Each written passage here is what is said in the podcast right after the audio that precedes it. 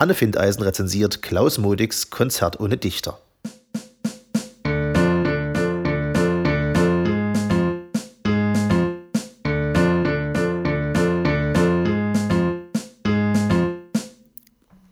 Klaus Modig, Konzert ohne Dichter.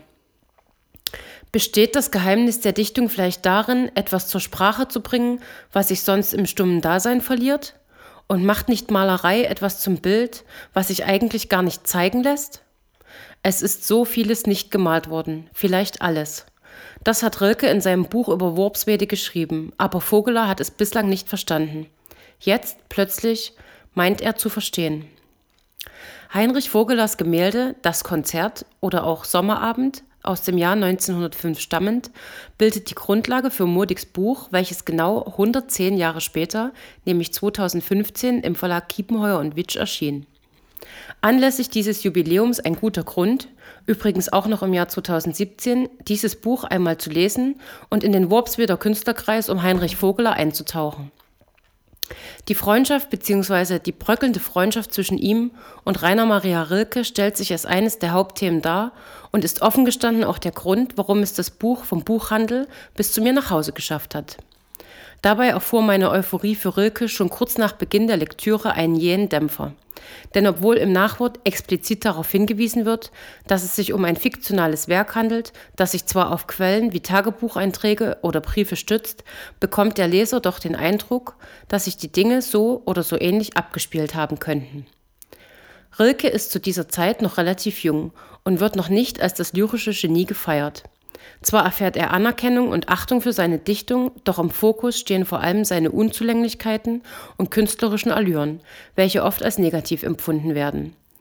Dadurch ergibt sich aber auch eine neue Perspektive auf ihn, die ihn weniger als Genie und vielmehr von seiner menschlichen Seite zeigt. Seine Präsenz rückt ihn zeitweise in den Mittelpunkt des Buchs und auch des Bildes, aus dem er letztlich wieder entfernt wird. Ist man mit den Werken Rilkes vertraut, wie beispielsweise dem von mir bereits empfohlenen Buch Briefe an einen jungen Dichter, wird einem beim Lesen von Klaus Modigs Buch sicher das ein oder andere bekannt vorkommen. Erkennt man diese Stellen und kennt sie aus ihrem tatsächlichen Zusammenhang, wird einerseits der Konstruktcharakter des Buches sehr deutlich, aber auch, dass das Gesagte in dieser oder jener Situation tatsächlich so stattgefunden haben könnte. Dies ist, wie ich finde, ein spannendes Detail an Konzert ohne Dichter. Neben den Künstlerfreundschaften und der Kunst offenbart Modig aber auch die Schattenseiten eines solchen Lebens. Die Zweifel an sich selbst, seinem Werk, seinem Umfeld, ebenso wie die Verachtung für die eigene Sache. Der Protagonist Heinrich Vogeler ist der Inszenierungen überdrüssig. So wie es von ihm erwartet wird, schlüpft er regelmäßig in sein Biedermeier-Kostüm, schlägt den Hemdkragen hoch und bindet sich das Halstuch. Eine Maskerade, in der er sich zunächst noch gefällt, die ihm aber, wie sein großes Kunstwerk auch, bald lästig wird. Er erkennt, dass weder sein Werk noch seine Selbstinszenierung etwas mit der Wirklichkeit zu tun haben, sondern Ablenkung von eben dieser sind. Während sein Gemälde allerlei Bewunderung erfährt und als Krönung seines Gesamtwerkes mit einer goldenen Medaille ausgezeichnet werden soll, ist Vogeler dies höchst unangenehm und was noch schlimmer ist, er fühlt sich zutiefst missverstanden. Während alle Welt sein Bild feiert und die Idylle darin lobt, stellt es für ihn das genaue Gegenteil dar. Es symbolisiert das Scheitern einer Freundschaft, denn ein Platz bleibt leer. Es ist zum einen die Freundschaft zwischen Rilke und Vogeler selbst und zum anderen die zwischen Paula Modersohn-Becker und Clara Rilke-Westhoff, welche durch Rilke in einer Dreiecksbeziehung verbunden waren. Und auch seine eigene Ehe ist nicht mehr, was sie einmal war. Seine Frau, die im Mittelpunkt des Bildes steht und die er vorher schon so oft gemalt hat, ist nicht mehr die, in die er sich verliebt hat.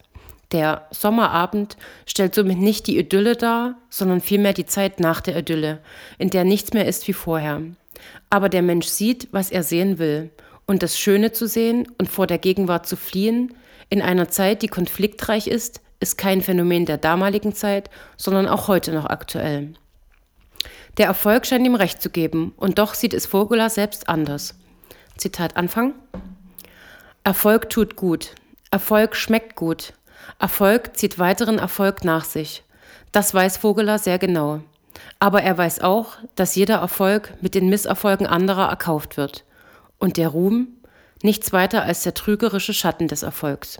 Zitat Ende. Klaus Modig versteht sein Handwerk und schafft es, durch seine sprachliche Schönheit und Raffinesse den Bildern der Künstler in nichts nachzustehen. Ebenso gelingt es ihm, den Leser in diese Zeit zurückzuversetzen, gerade so, als würde er selbst durch die Künstlerkolonie und Landschaft wandern, an den abendlichen Treffen teilnehmen und selbst vor Heinrich Vogelers Gemälde stehen.